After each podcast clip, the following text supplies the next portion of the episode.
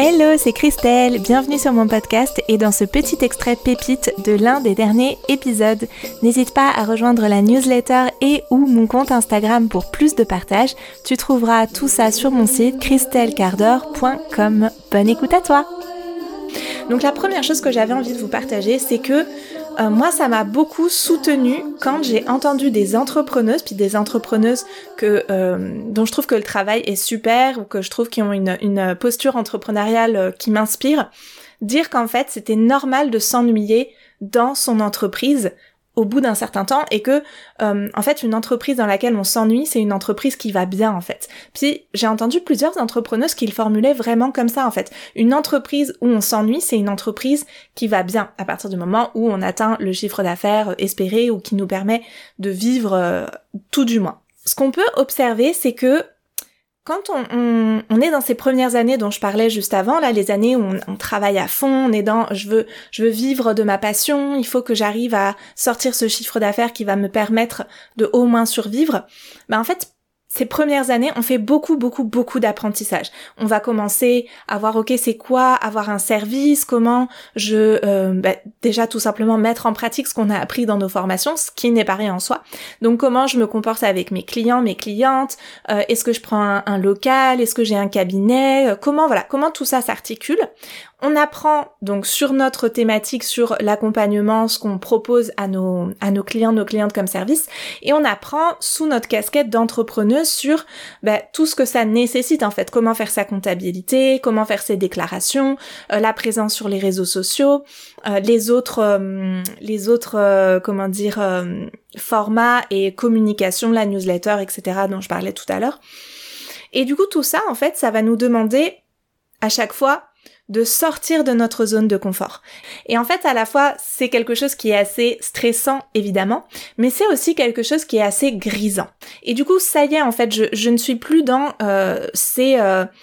l'excitation absolue, le stress absolu, le ah, le oh, ma vie est euh, complètement extraordinaire et hors norme. Non, ça devient en fait la nouvelle norme, tout simplement. Donc en fait ici, on voit qu'on a acquis des nouvelles compétences, on a acquis des nouvelles habitudes de travail et ce qui était un moment extraordinaire et complètement euh, l'aventure devient notre nouvelle norme et en fait on a agrandit notre zone de confort, ce qui en soi est une excellente nouvelle. Et c'est le but en fait, c'est le but dans l'entrepreneuriat d'agrandir notre zone de confort pour pouvoir trouver du confort là où avant il y avait de l'inconfort et que ça devienne juste la nouvelle norme, la nouvelle routine. Sauf que du coup, on peut avoir ce sentiment qu'en fait, bah maintenant c'est quoi la prochaine étape? Parce que tout ça, je sais déjà le faire. Et du coup, par rapport à ce qu'on a vécu dans les premières années où tout était à apprendre et où du coup tout était extraordinaire, tout était source de stress, mais aussi d'accomplissement, de fierté quand on passait toutes ces étapes-là, bah là on se retrouve avec le sentiment de je fais toujours la même chose et ça m'ennuie un petit peu.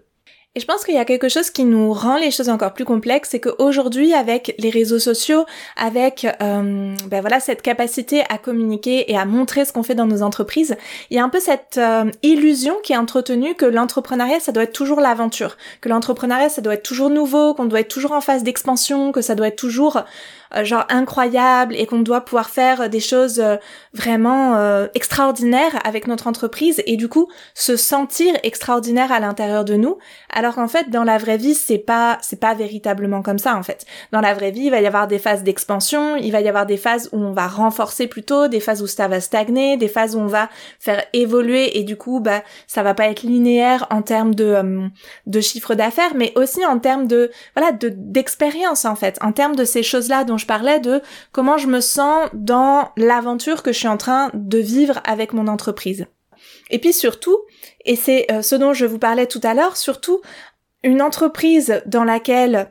on s'ennuie parce que c'est prédictible, en fait c'est une entreprise qui va bien, c'est une entreprise où ça fonctionne, c'est une entreprise qui est sécure et qui va au contraire nous permettre d'avoir un système nerveux qui va se relaxer parce qu'on sait que quand on fait telle action A, eh ben on va avoir tel résultat R. Par exemple, si ça fait 2-3 ans que je suis entrepreneuse dans le domaine du bien-être, bah je sais à peu près combien de clientes je vais avoir sur un mois. Je sais à peu près combien d'heures travaillées je vais avoir dans la semaine.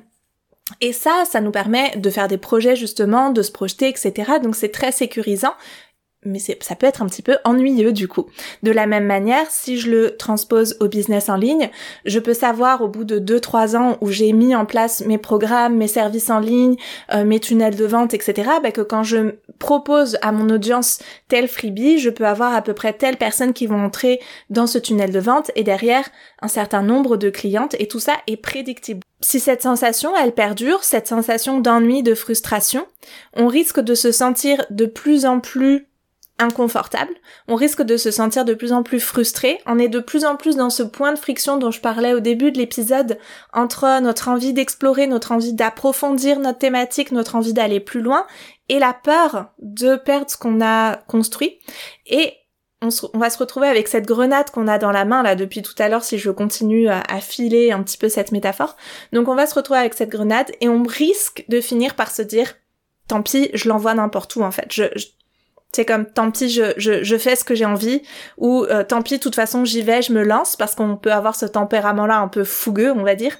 Et on risque de lancer la grenade n'importe où, n'importe comment, et là, on est à fond dans l'auto-sabotage, d'autant plus si on a mis des mois déjà à se décider, et que du coup, on a tourné en rond, on sait plus trop où on en est, et puis on est comme complètement perdu, en fait, et on fait un truc pour faire un truc, parce qu'on a envie de passer à l'action, mais c'est pas du tout suffisamment réfléchi, en fait. On a juste tourné en rond dans notre mental, mais on n'a pas du tout pris en compte réellement comment on peut faire euh, stratégiquement en fait. C'est une grande différence de je tourne en rond dans mon mental et je construis quelque chose stratégique qui, euh, qui va me permettre, encore une fois, d'aller de, d'aller de l'avant tout en préservant ce que j'ai construit. C'est déjà la fin. Tu peux écouter l'épisode en entier sur le podcast et découvrir les notes de cet épisode sur mon blog à christelcardor.com. À très vite sur le podcast ou sur les réseaux. Ciao ciao